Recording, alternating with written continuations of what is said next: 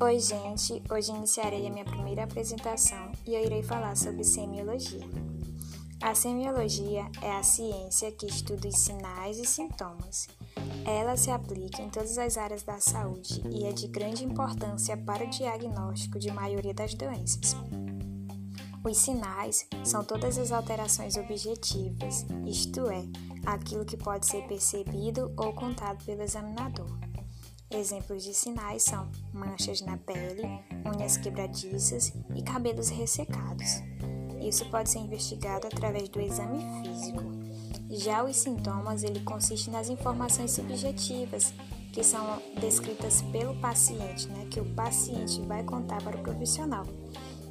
E exemplos de sintomas são dor de cabeça, náuseas, fadiga e sensação de formigamento. Isso pode ser investigado através da anamnese. Se você gostou desse conteúdo, fique ligadinho nas próximas apresentações. Beijinho!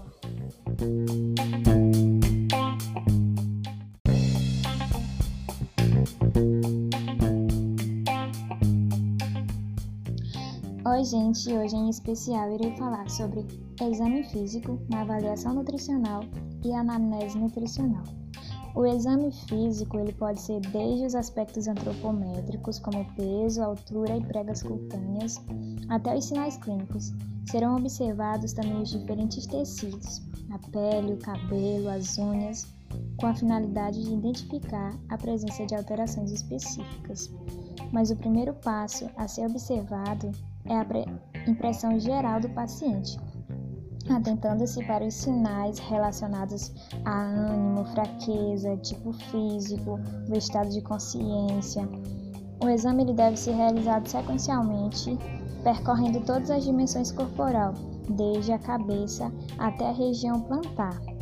Inicia-se pela cabeça, avaliando os cabelos, os olhos, as narinas, a face, a boca, os lábios, os dentes, a língua. Na região do pescoço é observado se deve ser feito com relação às lesões da pele e da tireoide. O exame segue na região do tórax e abdômen. Nos membros superiores são avaliados as unhas, a região palmar. Nos inferiores são avaliados os quadríceps, o joelho, o tornozelo, a região plantar, a, pe a pele e os demais sistemas como cardiovasculares, neurológico, respiratório e gastrointestinais também devem passar por avaliação. Já a anamnese nutricional é aquele contato do paciente com o profissional, onde o paciente irá contar em detalhe o que levou a procurar o consultório. Na anamnese, busca compreender três dimensões, que é o paciente, a doença e as circunstâncias associadas.